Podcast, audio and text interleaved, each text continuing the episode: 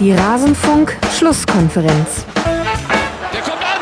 Mach ihn! Mach ihn! Er macht ihn! Mario Götze! Das ist doch Wahnsinn!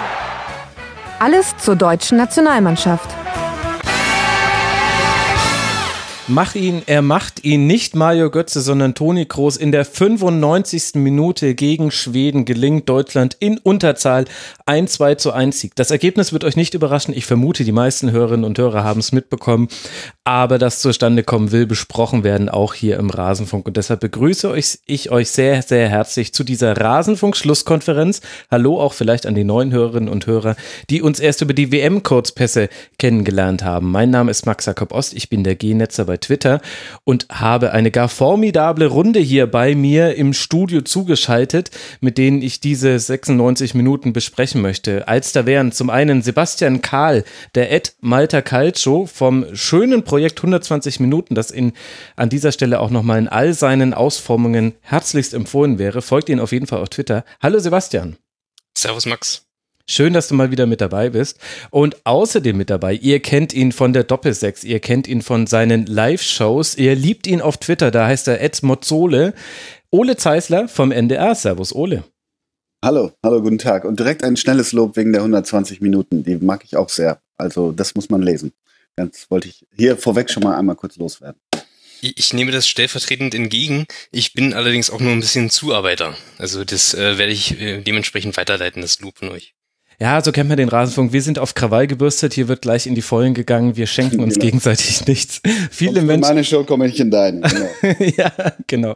Genau. Ich habe euch äh, auch vorher noch gefragt, äh, gibt es hier Projekte, die ich vorstellen kann? Weil da, da bin ich nicht anders als Markus Lanz. Wer gerade ein Buch geschrieben hat, der ist hier herzlich willkommen. Oder wer einen schönen Podcast macht, hört auch die Doppelsechs. So, bevor wir loslegen und über dieses Spiel gegen Schweden sprechen wollen, muss ich noch ein paar Leuten danken. Und zwar Neil, Nico Putzel, Nikolas Balzer, Niklas und Nils. Sie alle sind Rasenfunk-Supporter und helfen, dass der Rasenfunk finanziert werden kann. Dafür herzlichen Dank. Und wer sich dafür interessiert, kann auf rasenfunk.de slash unterstützen gehen und erfährt dann, wie das geht. Schon kleine Beträge helfen. Aber jetzt gehen wir rein in dieses Spiel und Ole, das Ganze begann, also gefühlt schon heute Morgen um acht ging die Spielvorbereitung los. Die Spannung schien schier unaushaltbar. Und dann irgendwann wurden die ersten Ausstellungen geleakt. Ich möchte jetzt nicht über die falschen Ausstellungen sprechen, die da mal wieder aus der Springer-Ecke kamen und zum wiederholten Male falsch waren und trotzdem haben alle drüber gesprochen, sondern die richtige. Und die begann unter anderem damit, dass Mesut Özil zum ersten Mal seit 2010 nicht in der Startformation stand. Was glaubst du denn waren die Gedanken von Joachim Löw hinter dieser Personalie? Ja, ähm, eine sehr gute Frage. Du bist, du bist einfach gut, Max.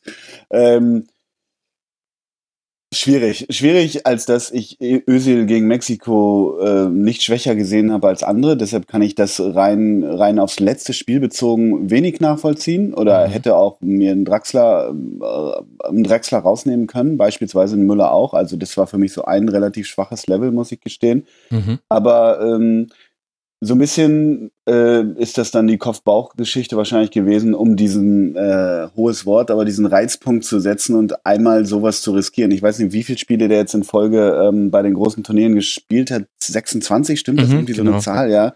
Ähm, und dann ist das ja schon, mm, ja, schon ein relativer Hammer, ihn dann doch mal rauszulassen, weil ich glaube auch zu wissen oder rauszuhören, wie viel er auf ihn hält und wie sehr er ihm vertraut. Und das ist schon äh, überraschend. Ähm, so rein sportlicher Natur nochmal auf Mexiko bezogen kann ich es eher weniger nachvollziehen. Ähm, und muss auch sagen, die Leistung von Draxler, wenn man jetzt Draxler für Özil sehen würde, aber wahrscheinlich war es ja eher, es wäre ja eigentlich eher Reus für, für Özil, aber man hätte ja auch Draxler rauslassen können, ähm, gibt ihm die schwache Leistung von Draxler nicht so ganz recht, aber das kann man im Nachhinein natürlich immer sehr einfach sagen. Deshalb, ich kann es nicht ganz nachvollziehen, auch jetzt nach dem Spiel noch nicht, weil ich auch ein Özil-Fan bin, also Mhm. rein sportlicher Natur wohlgemerkt. Auch sonst finde ich, find ich ihn völlig in Ordnung meistens. Aber ähm, ich konnte es nicht ganz nachvollziehen, auch bisher noch nicht. Sebastian, wie geht's dir damit?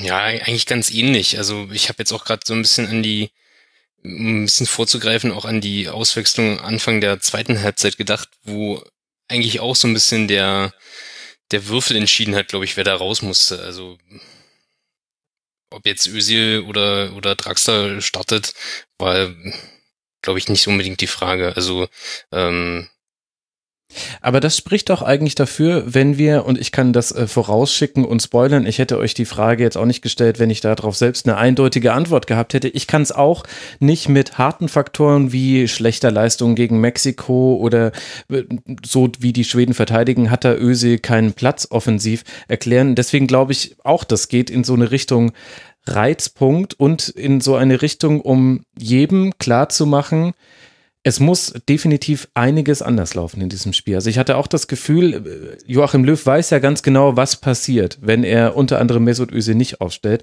Und für mich war das auch so ein Signal intern und extern, dass man vollkommen verändert in dieses Turnier geht und auch noch mal ein paar anderen eine Chance gibt, die an anderer Stelle schon, also Julian Draxler beim Confed Cup und Marco Reus konnte es bisher noch nie zeigen in wichtigen Turnieren, aber ähm, da noch mal eine andere Intensität vielleicht auch reinbringen ins Spiel.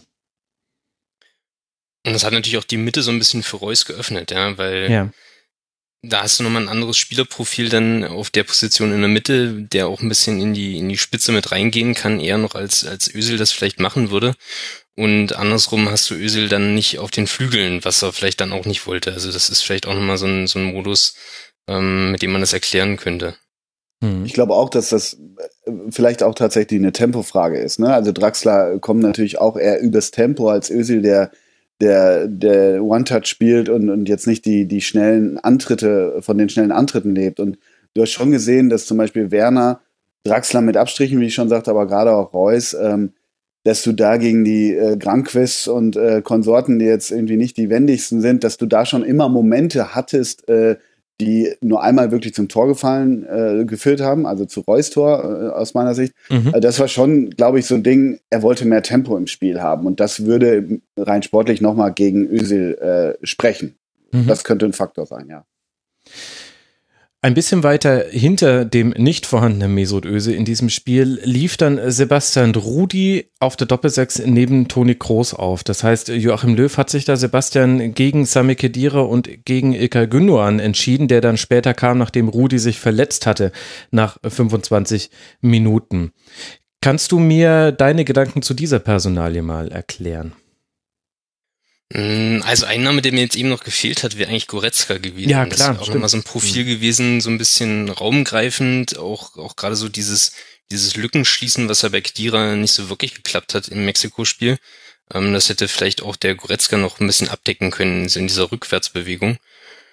Ja, und Rudi ist dann halt so ein bisschen der Ruhepol vor der Abwehr. Er sitzt so ein bisschen tiefer, hält groß den Rücken frei und, und ist ein bisschen die saubere ähm, Arbeitsteilung vielleicht zu Gündogan dann zum Beispiel. Ja, das kann sein. Ich hatte auch den Gedanken, Ole, das lässt sich jetzt aber im Nachhinein nicht mehr überprüfen, dass man vielleicht mit einem Rudi auf dem Platz noch mehr Möglichkeiten gehabt hätte, auch die Formation noch zu wechseln, wenn es nötig gewesen wäre. Also hätten die Schweden Deutschland überrascht, ähnlich wie Mexiko sich ja was Neues ausgedacht hatte gegen Deutschland, dann hast du mit Rudi einen Spieler, den kannst du sowohl auf rechts rausziehen, du könntest ihn sogar äh, zurückziehen in eine mögliche Dreierkette. Das wäre noch ein bisschen variabler gewesen als jetzt mit einem Gündogan zum Beispiel. Absolut. Lucien Favre würde ihn polyvalent nennen, genau. glaube ich, soweit ich weiß. Ähm, und das glaube ich auch. Und, und ich glaube, Süle, äh, ach Süle, Entschuldigung, Rudi ist auch, ich habe so den Eindruck, es ist jetzt auch sch schlechte Küchenpsychologie, aber so, das waren mehrere Bauchentscheidungen und ich glaube, er wollte so, ein, so eine Spur Seriosität auch reinbringen durch, durch Rudi. Also der, einerseits kommt er eh vom Typus her immer so ein bisschen, ich will nicht sagen Streber, aber erledigt seine Arbeit gut, fällt nicht groß auf, aber macht das sehr, sehr gut. Und mhm. ich hatte schon den Eindruck, durch diese, das hat man auch in diesem Spiel wieder gesehen bei Gündogan, ähm, später kommen wir sicherlich noch zu, aber so, ich glaube, Rudi sollte so ein seriös, also einerseits sportlich gerade richtig erklärt, meiner Meinung nach, oder taktisch, warum er den hat spielen lassen, aber ich glaube, er will auch so einen Typen äh, da drin haben, der das so ein bisschen seriös, ruhig wegarbeitet, äh, aber trotzdem auch kreativ ist. Und ich glaube, dass das auch so eine so eine Kopf-Bauch äh, neben dieser taktischen Einschätzung von ja. euch gerade äh, gewesen sein kann. Ja, vielleicht Sebastian Rudi, der Philipp Lahm 2.0, was man immer Josua Kimmich unterstellt hat, aber in dem Spiel vielleicht, so wie du es jetzt gerade beschrieben hast, Dann wäre schön, wenn Sebastian Rudi in zwölf Jahren auch am Tegernsee sitzt eigentlich. Ne? also auf den Sofas war ja noch jede Menge Platz. Ich hätte eigentlich erwartet, dass da während der Berichterstattung über den Tag noch ein paar Leute dazukommen, aber irgendwie äh, saßen sie dann jetzt auch immer noch zu zweit da nach dem aber Spiel. würdest du da sitzen wollen? Also ich hatte den Autoschlüssel schon in der Hand. Der äh, Tegernsee ist ja nicht so weit weg von hier Stimmt, und es ja. ist auch leicht rauszufinden, wo die da sitzen. Vielleicht einfach mal einen kleinen Cameo bringen und ähm, aber ja. Kommt immer gut. Ja, mal gucken. Vielleicht demnächst. Bei Rudi würde ich jetzt gerne mal ein bisschen vorgreifen, weil er ja eben nur 25 Minuten mitspielen durfte und dann ausgefallen ist mit einer gebrochenen Nase. Ole, wie hat er dir denn dann gefallen in den Minuten, in denen er gespielt hat? Gut. Also schon, ja. Also nochmal, das ist das, was ich gerade so sagte. Deshalb äh, habe ich mir das auch so, so banal hergeleitet. Er spielt das gut und er ist so ein, so ein ganz guter Abräumer. Ich finde aber auch, er ist ja auch, ich meine, er spielt, spielt ja auch selbst im Spielaufbau ist er auch 25, 30 Meter vorm Tor der Schweden, mindestens sogar. Und da hat er auch ein, zwei äh, gute Aktionen gehabt. Einen Schuss ging, glaube ich, ziemlich ins Nirvana so ein bisschen. War nicht so dolle, obwohl er auch mal er hat doch mal so ein krasses Länderspieltor gemacht, ne? So, so ein Fernschuss, ich glaube in so einem Testspiel. Ja, ähm, nö, das, das war völlig in Ordnung, aber ja, man hat gesehen, wie wahnsinnig, das waren ja auch irgendwie interessante Bilder, wie er der Oberkörper frei saß und noch hoffte, weitermachen zu können. Aber Löw sagte ja gerade, Nase ist durch, glaube ich, ne? Mhm, ja. Ähm, dann geht natürlich nichts mehr, aber wie er dann äh, ja so wütend, traurig das Trikot weggeschmissen hat, waren natürlich gute Bilder. Aber ich habe ihn völlig okay gesehen, was, was die Aufstellung ähm, rechtfertigt. Und ich habe gerade bei Löw, äh, ist jetzt auch ein bisschen Kaffeesatz, aber er sagte ziemlich klar, ja, da gehen wir eigentlich davon aus, dass er am Mittwoch wieder spielen kann. Also das klang so, ja, das kann ich mir normal vorstellen. So, Mhm. so habe ich da äh, journalistisch reininterpretiert, weißt du? Meine Lieblingsszene von Sebastian Rudi, äh, Sebastian war, als er sich entdeckt hat, wohl auf dem Videowürfel, ganz kurz bevor der Anpfiff Mhm. durch das Stadion ging und eigentlich fast, also er hat nicht gewunken, so machen es ja die ganzen Fans, die sich entdecken und dann wird ja auch mal gleich weggeschnitten, weil das möchte man ja nicht sehen, wie Fans sich selbst zuwinken, das ist ja grotesk. So, er hat einfach nur kurz äh, gegrinst und da dachte ich mir, das ist eine Lockerheit, so direkt vorm Anpfiff, die finde ich gut und die habe ich so auch jetzt wieder Kaffeesatzleserei, aber woher sollte ich es auch besser wissen? Die habe ich auch in den Minen anderer Spieler gesehen, dachte mir, okay, das finde ich jetzt schon mal gut, dass man nicht zu verkrampft an dieses Spiel rangeht. Und das ist ja auch gerade auf so einer Schlüsselposition, wo du ständig die Entscheidung treffen musst, spiele ich den risikolosen, den risikoneutralen Querpass oder spiele ich den etwas riskanteren Pass zwischen die Linien, ist so eine Lockerheit sicher ganz gut. Lockerheit auf alle Fälle und auch so eine, so eine gewisse Vorfreude, die Mhm. ja bei, das ist dann auch wieder von, von außen, außen reingetragen und auch so in diesem, in dieser Woche, in der man sich so ein bisschen auf dieses Mexiko-Spiel im Nachhinein dann fokussieren konnte, auch mal so ein bisschen aufgedichtet wird, äh, vielleicht am Ende. Aber so dieses, naja, die waren alle schon bei fünf Turnieren und haben das alles schon gewonnen und äh, irgendwie wollen sie eigentlich lieber in die, in die Sommerpause.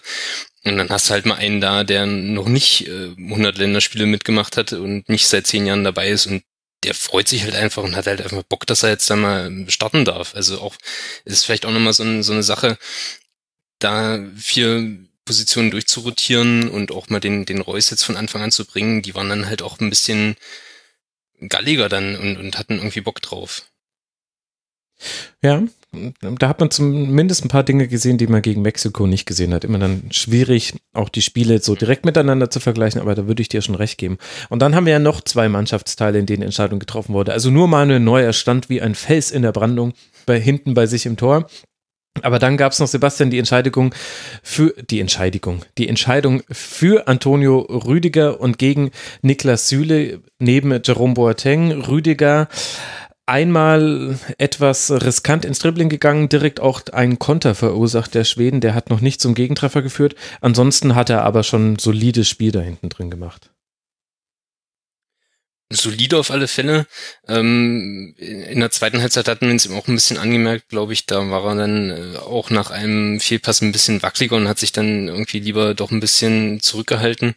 Ähm, aber ist auch in der Entscheidung zwischen Rüdiger und Süle ich glaube, da hat sich auch Süle Hoffnung gemacht, irgendwie spielen zu können. Und das war dann wahrscheinlich auch so eine, entweder eine Bauchentscheidung oder wen er dann halt in der Woche stärker gesehen hat. Also da hätte sich, glaube ich, der jeweils andere auch nicht beschweren können, ähm, wenn die Entscheidung da anders ausgefallen wäre. Ja. Und Ole zeigt ja auch so ein bisschen, wir alle hypen den 23-Mann-Kader. Mein Gott, was waren das für Diskussionen? Leroy Sané nicht mit dabei, keine Rückfragen auf der Pressekonferenz zugelassen und noch ein, das ging mir leider ein bisschen unter, ein als Hologramm zugeschalteter russischer Nationaltrainer, der über seine Zeit mit Löw äh, gesprochen hat. Was, was für eine sensationelle Pressekonferenz, also sensationell, leicht ironisch angehaucht. Aber zeigt ja auch, Ole, der Kader ist wirklich breiter geworden, auch im Vergleich zu 2014, dass wir jetzt allein über die Leute, die reinrücken, so lange sprechen und immer wieder diejenigen erwähnen, die dafür knapp nicht reingegangen sind. Und wir können es immer nur mit Bauch und so weiter begründen.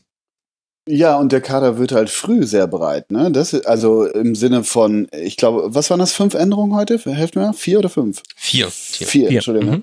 Vier. Das ist für ein zweites Gruppenspiel, glaube ich, recht viel, aber das zeigt eben auch die, die Brisanz der Situation, die man heute ja auch im Spiel gemerkt hat. Deshalb war es ja auch so spannend. Und, aber ähm, nee, hast du völlig recht. Ähm, er, er, Löw rückt ein bisschen ab, gezwungenermaßen von seinem ja, was ist das sonst immer? So ein Achter, Neuner Stamm, den er, dem er eigentlich ja mhm. blind vertraut. Ne? Und das ist, davon ist er ja jetzt schon ähm, ein bisschen abgerückt. Klar, bei Hummels gezwungenermaßen, aber eben von Özil abzurücken ist schon, wie wir gerade sagten, schon ein ziemlicher mhm. ähm, Schritt einfach schlechthin. Ne? Und äh, ich, ich mag das. Also ich weiß ich nicht, weil, weil irgendwie ähm, ich habe ja so ein bisschen, ähm, ich bin ja ein großer Psychologe, was sowas angeht. Nein, aber ich habe so ein bisschen den Eindruck, nach Mexiko auch so äh, schwierig, aber wird auch so rein interpretiert, ah, sind da so auch minimale ähm, Gruppierungen in der Mannschaft, also mhm. so ein bisschen Confed Cup Stamm gegen 2004, nicht gegen, aber so zwischen äh, Confed Cup Stamm und äh, 2014 Stamm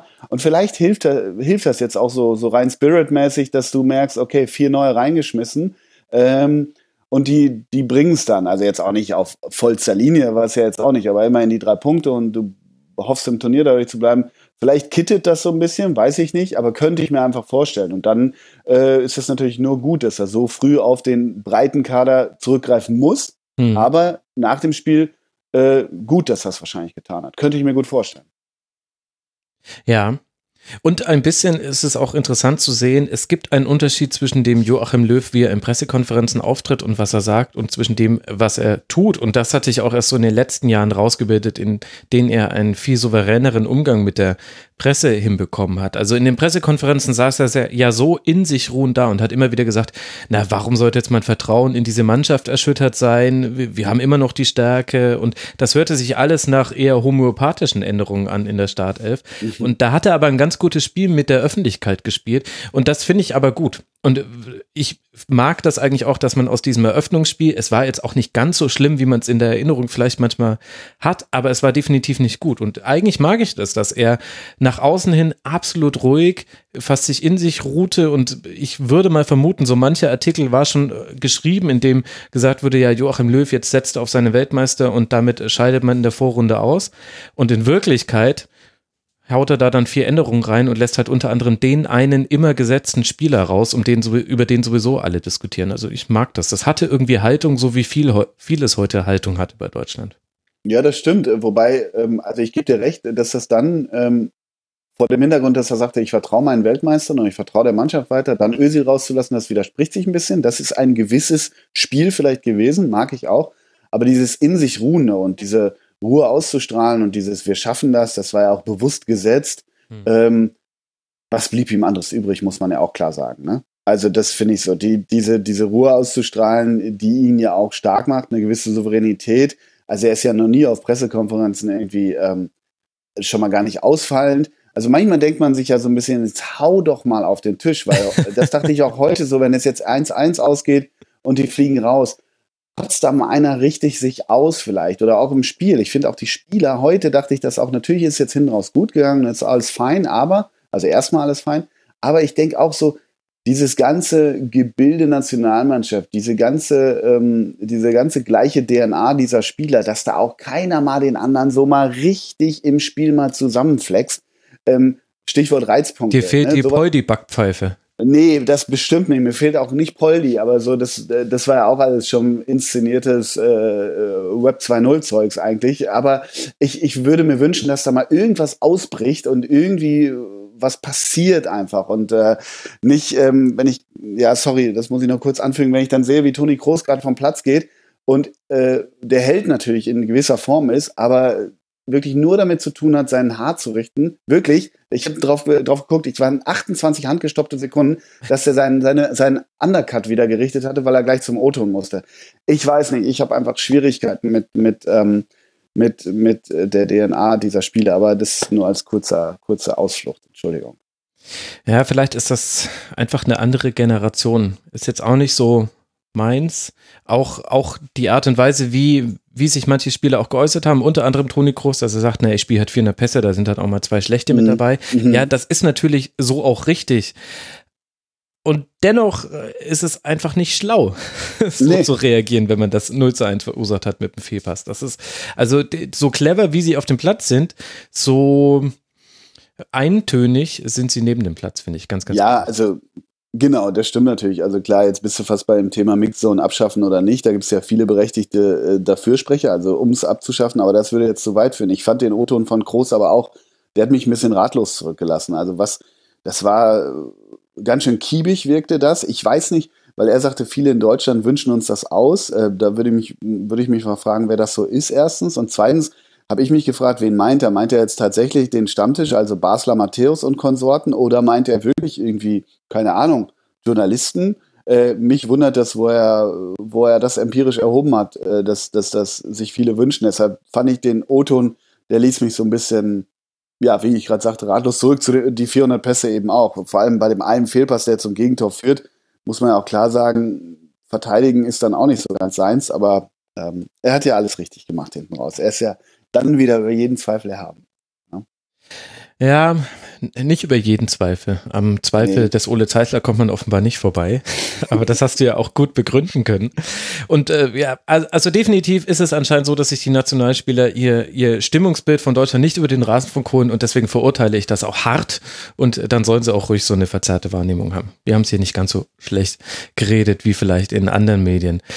Wir hatten dann noch die Entscheidung, Sebastian, unglaublich, wir sind immer noch bei der Aufstellung, dass Thibaut Werner spielt und nicht Mario Gomez, über den man viel gesprochen hat. Da können wir jetzt, finde ich, aber auch schon ganz gut Eindrücke aus dem Spiel mit reinwerfen, denn wir haben dann Werner und Gomez später zusammen auf dem Platz gesehen, allerdings Werner eher so auf der linken Draxler-Position. Wie hat dir denn diese Kombination gefallen und konntest du auch die Entscheidung nachvollziehen, erstmal nur mit Werner zu starten?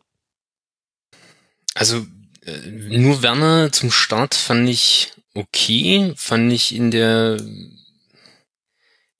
mit der äh, im Hinblick auf die ja doch recht äh, kantigen und vielleicht auch ähm, zwei, zwei hüftsteifen äh, schwedischen Innenverteidiger auch in gewisser Hinsicht nachvollziehbar, wenn man ähm, irgendwie versucht, dass die sich nicht auf bis auf zehn Meter an die äh, Torauslinie zurückziehen können. Mhm. Ähm, das hat dann mal besser funktioniert, mal nicht ganz so gut funktioniert. Also sobald die hinten wirklich massiert standen, muss man sich da natürlich wieder andere Sachen einfallen lassen.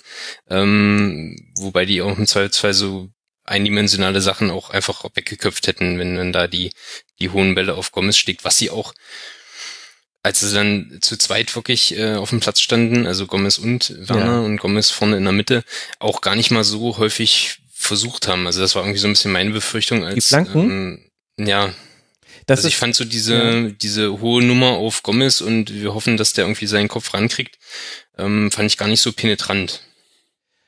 Ja, das könnte sein. Also es gab schon sehr viele Flanken. Das Interessante ist, dass diese Werner-Entscheidung definitiv auch mit einem Matchplan zusammenhing. Der Matchplan sah in der ersten Halbzeit ganz eindeutig vor, wenn wir von außen in den Strafraum spielen, dann flach und scharf und gucken, dass wir da auf zweite Bälle, auf Abpralle und so weiter gehen. Und erst in der zweiten Halbzeit hat man dann auch so wirklich hohe Flanken angesetzt. Es waren tatsächlich 22 Flanken, allein in der zweiten Halbzeit. Aber ich glaube, der Grund, warum einem das nicht so penetrant, wie du gesagt hast, aufgefallen ist, war, ganz, ganz viele davon am, kamen nicht mal über den kurzen Pfosten hinaus. Also da, da war auch ganz, ganz wenig, was wirklich in Richtung Mario Gomez ging. Die Qualität der Flanken war ausbaufähig. Aber das ja, fand das ich war, interessant. Ja, ich habe mich bei, ich glaube, zwei Müller-Flanken. Ich weiß nicht, wer Müller gesagt hat, dass man jetzt mit dem Vollspann flankt, so, so wie Jörg Böhme früher, dass der zum anderen, ja. zur anderen Eckfahne ging. Da war ein so eine Flanke von Müller, wo ich dachte, Wahnsinn. In der 88. Minute, Wirklich? zack, 20 Meter übers Tor. Wahnsinn, ja, überhaupt nicht verstanden, aber gut. Ja. Also Jupp Heynckes kann ihm das nicht gesagt haben. Der, der, der weiß so viel über das richtige Flanken. Der hat äh, Kingsley Coman und Joshua Kimmich so viel besser gemacht im Flanken durch ein paar Dinge, die er ihnen gezeigt hat. Das war. Wo du es aber an, ansprichst, äh, gerade Müller, also die erste Flanke in der zweiten Halbzeit habe ich auch noch vor Augen. Die kam dann nämlich knöchelhoch und auch irgendwie beim ersten Mann. Doch, doch, das stimmt. Das war, glaube ich, auch Müller. Naja, wir sind jetzt schon im Spiel drin und das, dafür wird es auch allerhöchste Zeit. Man soll ja Aufstellungen auch nicht überbewerten. Weiß nicht, ob mir das jetzt gelungen ist hier in diesem ersten Segment. Die Anfangsphase, geprägt von deutschem Ballbesitz. Es gab groteske Statistiken. Nach zehn Minuten 122 Pässe auf Seiten Deutschlands, sechs Pässe auf Seiten von Schweden. Weitere zehn Minuten später hatte man schon über 240 Pässe auf deutscher Seite. Das sind Werte, die erreicht Island in einem kompletten Spiel nicht. Was man sonst noch sehen konnte, waren viele Diagonalbälle in den Rücken der Schweden. Vor allem Boateng hat da ganz, ganz viele Bälle links raus auf Draxler und Hector gespielt. Ole, wie hat dir denn diese Anfangsphase, ich würde mal sagen, bis zum Rückstand, wie hat dir gefallen? Was ist dir da aufgefallen? Die hat mir gut gefallen, also total, weil irgendwie hast du was äh, erkannt. Also ich mag diese Diagonalbälle, die du ansprichst, sowieso. Die haben auch weitestgehend funktioniert. Mexiko hat das besser verteidigt, aus, meine, aus meinem Erinnern. Mhm. Und das hat auch weitestgehend funktioniert. Die, die, ähm, die Weiterführung oder die Ausführung dieser Pässe oder der, ähm, das was draus machen. Das hat Hector ein bisschen vernachlässigt, aber meist hat ihm Reus oder Draxler da außen geholfen. Und dann entstanden daraus, naja, nennen wir es mal Halbchancen. Und das zweite war auch dieser Plan und den habe ich auch verstanden und deshalb äh, finde ich die Nominierung Werners, habe ich erst so ein bisschen die Nase gerümpft vorher, aber dann habe ich sie verstanden, weil ähm, äh, weil ähm, ich äh, ähm, wie soll ich sagen, weil er hinter die, hinter die Granquist und Lustigs ja. immer gerannt ist, in so, mhm. in so echt gute Räume rein. Das waren so ein paar, so, so, ich sag mal, auf so eine 16er Kante lief der dann immer. Die Situationen brachten nicht wirklich was, da waren keine dicken Chancen, bis auf, glaube ich, Draxler äh, auch ziemlich zu Beginn und noch zweite, ich habe es nicht mehr ganz drauf. Aber das habe ich erkannt und das, das gefiel mir. Und wenn du sagst, bis zum Tor, ähm, diese, diese Unruhe um, um Rudi irgendwie, ähm, mhm. die, Stimmt die hat ja, ich will jetzt nicht sagen, die hat den Aus, äh, die, die Führung der Schweden bewirkt, aber da war, war das auf einmal weg. Das war so eigenartig und das ist irgendwie komisch, dass so eine Mannschaft sich von sowas, klar warst du dann zu zehnt und dann gehst du nicht vorne total drauf und spielst dein Spiel erstmal nicht so weiter, aber ja, das, das hat so eigenartig rausgebracht. Äh, das, äh, ja, Fand ich komisch. Aber insgesamt, wann fiel das? 32. fiel das 1 mhm, Ist das richtig? Genau, ja. Fand ich das äh, völlig in Ordnung. Aber natürlich wahnsinnig tiefstehende Schweden. Was, das ist natürlich krass, aber das war ja total zu erwarten. Aber an sich okay, ja. Ja, das Interessante war, dass man da verschiedene Wege in den Strafraum hatte, fand ich, Sebastian. Also eben über die Außen, wir hatten mehrere so gechippte Bälle über die letzte Linie. Und ich hatte auch, also das stand auch auf meinem Zettel, Timo Werner hat für mich die Läufe gemacht, die man sonst von Thomas Müller so häufig gesehen hat. Also dass der eben an Orten war, wo man sich gedacht hat, Moment mal, was tust du hier? Was ist ihr Plan? Was gibt es hier zu sehen? Und kurz danach aber kam da der Ball hin oder man hat gesehen, ah toll, der hat jemanden rausgezogen, deswegen ist hier auf der anderen Seite was frei geworden geworden. Ich fand, äh, Timo Werner war so der heimliche Raumdeuter bei diesem Spiel. Timo Werner und äh, Marco Reus, den hat er so ein bisschen mitgezogen. Also die haben so in, zusammen teilweise in der Mitte gespielt, das hat mir sehr gut gefallen und auch ähm, gerade so dieses, dieses Raum frei machen, wenn Hector links hochgeschoben hat, ähm, dann sind sie ganz häufig äh, quasi diese diagonale Bewegung nach rechts gemacht und dann kam der Ball von Boateng auf Außen dann für Hector. Also das hat ganz gut funktioniert und auch die, ja, dieser Austausch dieser vorderen drei oder dieser vorderen vier im Endeffekt, ja, ähm, das hat auch in den ersten 20, 30 Minuten wirklich hervorragend funktioniert, fand ich. Also dass diese, diese Variabilität, ähm, dass alle mal die, die Plätze gewechselt haben, sozusagen in diesem Offensivquartett. Ähm, das hat dann auch nochmal ein bisschen für Konfusion gesorgt. Und ja, dann einfach so dieser Fokus, äh, da so ein bisschen Breite reinzuholen mit den, mit den Außenverteidigern, ähm, hat dann natürlich auch so ein bisschen den, ja, den Platz voll gemacht dann vorne irgendwann. Also das, äh, das musste dann wirklich mit hohem Tempo gespielt werden. Ähm, aber das haben sie ja dann auch gerade in dieser Anfangsphase, also da hat das auch äh, eigentlich gestimmt, was sie sich so vorgenommen haben. Also es hat dann diese, ja, ein bisschen Überzahlsituationen dann auf den Flügeln mal herzustellen oder wenigstens mal so ein 3 gegen 3 und wenn du das äh, mit Tempo spielst und, und ähm, auch quasi nicht nur, nicht nur abspielst, sondern dich dann auch gleich wieder in den freien Raum reinbewegst, also dann haben sie auch die Schweden so ein bisschen ähm, außer Ordnung bringen können. Und gerade Werner war dann auch immer so ein bisschen der, der äh, entweder dann selber den Abschluss gesucht hat oder dann nochmal den Pass nach innen äh, gebracht hat. Also das hat dann, gerade Werner war da wirklich so ein bisschen der Derwisch vorneweg. Hm. Ja, das Interessante war auch, dass man auf schwedischer Seite sehen konnte, Forsberg und Augustinsson hatten einen ganz deutlichen Plan gegen Kimmich und Thomas Müller, haben sie auch sehr, sehr gut aus dem Spiel genommen. Und bei Claesson und Lustig, ich bin mir sicher, die hatten auch einen auf ihrer Seite gegen Hector und Draxler, aber eben dadurch, dass allein, weil diese Seite so häufig überladen wurde, weil da eben da noch ein Marco Reus aufgetaucht ist oder ein Timo Werner, gab es echt viele Situationen, in denen man es geschafft hat, hinter die beiden zu kommen und an die Grundlinie zu gehen.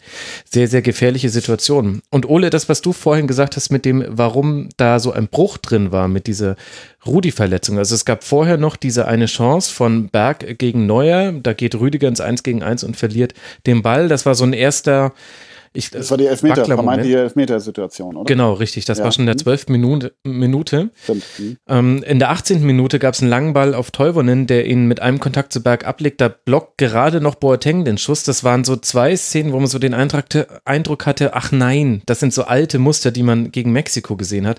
Und dann kam noch diese Rudi-Unterzahl und Schweden hatte die erste Ballbesitzpassage. Und ich glaube, dass da gar nicht so sehr bei Deutschland passiert ist, sondern bei Schweden ist da, glaube ich, was passiert. Da hatten die nämlich sehr guten Ballbesitz und auch relativ produktiven Ballbesitz und während die vorher ja nur hinterhergerannt sind und sich quasi die hatten zwar diese Chancen, an denen sie sich hochziehen konnten, aber ich glaube, die hatten noch überhaupt, die waren nicht im Spiel, so wie man, also das ist eine Floskel, aber das gibt es ja, dass du quasi das Gefühl hast, ich habe jetzt dreimal den Ball berührt, äh, kann ich hier eigentlich noch mal irgendwann was machen? Und da hatte ich dann den Eindruck, Schweden war auf einmal präsent, für die war das quasi wieder Anpfiff und ich hatte eben den Eindruck, dass diese, was du so ein bisschen als Schwäche der Deutschen diagnostiziert hast, was man auch, glaube ich, so interpretieren kann, hat aber auch damit zu tun, dass Schweden da einfach stärker geworden ist. Absolut, ja, ja, genau. Vielleicht war es auch gar nicht eine Schwäche, hast du recht. Ich glaube dennoch, dass, ähm, wie soll ich sagen, das, das kriegt man im Fernseher wahrscheinlich auch überhaupt nicht mit, aber da ist dann unten so eine Unruhe an der Bank. Ich glaube schon, dass das, das bringt in die eigene Mannschaft, wie man gesehen hat, Unruhe, aber du hast völlig recht. Auf einmal hat Schweden, konnte überhaupt mal zeigen, was sie überhaupt äh, ob sie überhaupt einen Offensivplan haben, also wenn sie mal Ballbesitz haben. Und den hatten sie auch. Und ich glaube, wie du auch sagst, also für die ging das dann erst los. Und am Ende ist so ein, so ein krasses Spiel, wo es um so viel geht, ist ja auch nur Mindgames. Also das heißt, die haben gesehen, mit, mit zwei, drei Chancen, mit zwei, drei Ballbesitzen eigentlich nur, äh, die du gerade angesprochen hast, 12., 18. Minute, es hat ja immer, immer lichterloh sofort gebrannt. Das ist ja das Interessante. Das war bei Mexiko so, das war in den Testspielen im Übrigen auch so. Sobald sie in der Vorwärtsbewegung den Ball verlieren, was jetzt die vorherigen Situationen waren, hat es sofort gebrannt. Und wenn die Elfmeter pfeifen, können sie sich auch nicht beschweren und so weiter. Und ich glaube, dass dann Schweden auf einmal dachte, alles klar, so, jetzt war hier, äh, jetzt haben wir uns mal zurechtgerüttelt, die absolute Anfangsoffensive haben wir abgepuffert. So, und das, das glaube ich schon, dass da in den Köpfen bei dem was passierte und dann, ja, gutes Tor, ähm, wie gesagt, 32. oder was du sagst, ist natürlich finster von Groß. Müssen wir überhaupt nicht drüber reden. Der Ball ist dann aber auch, wer spielt den überhaupt auf Toivonen? War das Forsberg dann? Ich glaube, ne? Ja, Diese. Äh, mhm. ja ist natürlich auch ein Wahnsinnstiming. Mhm. Ja, und, und auch meine, der Abschluss, also. Ja, Toivonen trifft in Toulouse keinen Möbelwagen die ganze, die ganze Saison. Und dann ich glaube, Rüdiger war im Übrigen noch dran, das hat Bartels mhm. gar nicht erwähnt. Rüdiger ist ein bisschen noch dran ja. und gibt ihm nochmal eine andere Flugkurve. Wenn du das in der Realen siehst, denkst du, was für ein Chip. In der Slow-Mo denkst du, okay, ein bisschen Glück durch Rüdigers Abfälschen. Aber dennoch, die Bewegung von Teuvrun und der Chip auch von, von Forsberg, super. Aber nochmal, was ich vorhin andeutete, den Fehlpass, den Kroos spielt, dann musst du auch am Mann sein. Also dann erst recht, denke ich so ein bisschen. Und ich, das hat mich an Mexiko äh, äh, Mechanismen von Kroos auch erinnert, wo es auch zwei, drei Situationen gab. Ich will ihm da keine Arroganz oder so unterstellen, aber ich frage mich, wo da eine wirklich gewillte Rückwärtsbewegung ist. Und die hast du beim Gegentor auch nicht gesehen bei Groß. Das fand ich schon interessant beim, beim, äh, beim Tor. Aber wie gesagt, wie du sagst, Teuvo ein unfassbar starkes Tor, klar. Ja, der wird sich auch nochmal besonders ärgern, dass das jetzt dann doch nicht die Bedeutung hatte, die es ja. vielleicht hätte haben können. Wobei, wir werden vielleicht noch über Tordifferenzen heute sprechen, wer weiß, wer weiß. Ja, Sebastian, die, die einfache Interpretation von solchem nicht vorhandenen Umschaltverhalten nach hinten bei Toni Kroos oder zu wenig vorhandenem ist, dass ihm in der deutschen Nationalmannschaft einfach ein Casemiro fehlt, der solche Fehler bei Real Madrid eher mal ausbügelt. Würdest du das auch so sehen? Kannst du dir das noch irgendwie anders erklären? Oder tun wir Toni Kroos auch Unrecht, wenn wir da jetzt nur seinen Namen draufschreiben auf dieses Gegentor?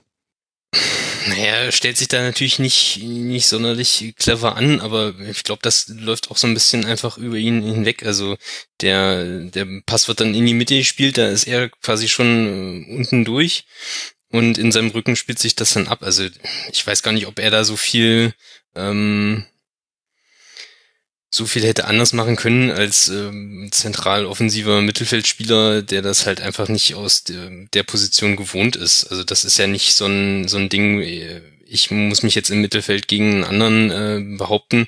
Das ist ja schon irgendwie eine Qualität, die dann ähm, ein Innenverteidiger mitbringen muss. Also ähm, hat er dann ausgeholfen und das, äh, da hat dann die Position nicht gestimmt und ja, dann war es halt um, um die Abwehr geschehen sozusagen. Mhm.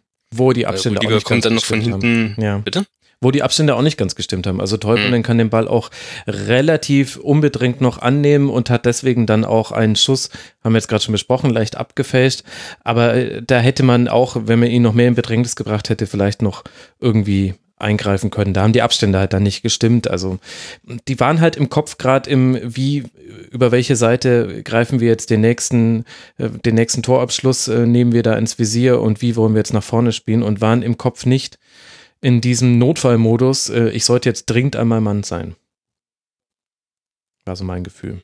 Mhm.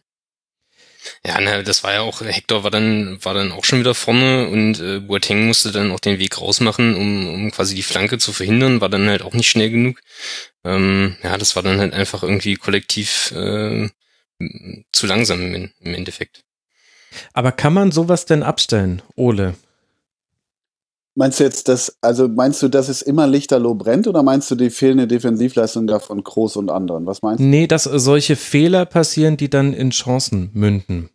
Natürlich kannst du, aber das ist schon wahnsinnig auffällig. Und da, da habe ich auch keine klare Antwort drauf, wie auf keine deiner guten Fragen. Aber ähm, ich habe mich das auch, ich habe mich das schon gegen Mexiko gefragt und jetzt in der, vor allem in der ersten Hälfte, äh, die beiden Situationen und auch beim Gegentor, was wir ansprechen, habe ich mich das auch gefragt, warum brennt das so lichterloh? Also es ist ja wirklich, die spielen ja Handball. Das heißt, ähm, oder ich finde, es ist so vergleichbar wie mit einem Empty Goal beim Eishockey. Das heißt, mhm. du bist im Angriff, du, du kontrollierst das Spiel, aber du darfst diesen einen Fehler nicht machen, weil dann rennen die, jetzt völlig überspitzt, aber deshalb das Eishockey-Beispiel, rennen die fast aufs leere Tor. Also so geht's einem ja fast. Du hast immer Angst, in Anführungszeichen, dass dieser, deshalb haben sie, weil du vorhin sagtest, spiele ich den sicheren Querpass oder äh, spiele ich in die Schnittstelle oder spiele ich vertikal, das haben die so selten gemacht, weil sie selber auch so viel Respekt davor haben, dass Schweden ähm, den Ball be bekommt, umschaltet und sie ihr Umschaltspiel defensiv nicht hinbekommen. Und das finde ich schon, hat eine Dimension erreicht, jetzt äh, gegen Mexiko in der ersten, auch eigentlich noch in der zweiten Halbzeit und heute in der ersten Halbzeit auch, wo du denkst, scheiße, das ist halt so, ähm, da spielt die Angst mit. Also Angst ist ein sehr großes Wort, aber wir benutzen es jetzt mal trotzdem, ähm, dass, dass sie den Ball verlieren, weil dann sofort brennt. Und da frage ich mich, warum eigentlich? Weil du hast einen Boateng, du hast einen, heute einen Rüdiger, der, den ich defensiv völlig in Ordnung fand, bis auf seinen ein, ein zwei Fehlpässe. Und dann hast du auch noch einen Neuer. Also das war ja immer mal so ein, so ein, so ein so ein Gefühl von uns kann keiner was. Und jetzt, das ist ja völlig weg. Das hat Hitz, mhm. Hitzelsberger ja auch gerade gesagt, äh, nochmal ja. im Motor. Und das finde ich schon interessant. Wie du es rein taktischer oder nach Ausrichtung wirklich abstellst, weiß ich nicht, weil ich fand Kimmich heute bei Weitem nicht so sorglos in Anführungszeichen mhm. wie, wie, wie gegen Mexiko. Aber es war trotzdem wieder so. Es brennt immer sofort. Ich kann es dir nicht beantworten, nicht genau, aber es ist de facto da. Und dann komme ich wieder auf mein runtergebrochenes äh, Mindsetting zurück. Äh, das ist dann im Kopf drin. Und dann wirst du auch hibbelig und dann machst du die Fehler und dann brennt's immer sofort. Ich, ich kann es mir nicht genau erklären, wie du merkst. Ja, ich habe da so zwei Hauptgedanken zu. Ich glaube, das eine ist, dass man anders aufbauen könnte. Da gegen diese These widerspricht aber ganz krass, dass es eigentlich egal ist, an welcher Stelle des Feldes sie den Ballverlust haben, wenn der Gegner eine gute Umschaltmannschaft ist, wie Mexiko, wie Schweden, wie hätte man nicht gedacht, Saudi-Arabien, mhm. dann wird es so oder so gefällig. Das spricht krass gegen diese These. Und dann kannst du es taktisch gesehen ja eigentlich nur durch eine gute Positionierung, die schon auf den Ballverlust hin äh, gedacht ist, lösen. Also sprich, du bist so positioniert, dass immer möglichst viele Spieler sofort nach Ballverlust Zugriff auf den Ballführenden haben und dann kannst du ein Gegenpressing machen. Das hat man in dem Spiel auch eher seltener gesehen. Und, und was mir auch noch ganz krass aufgefallen ist, äh, bei zwei, drei Szenen, vor allem in der zweiten Halbzeit, da hat mir auch ein bisschen die Abgewichstheit gefehlt, mal das taktische Foul noch in der gegnerischen Hälfte zu ziehen. Also klar, kriegst du gelbe Karten und nach der zweiten gelben Karte bist du gesperrt. Willst du nicht und wenn es gut geht, ist auch alles easy.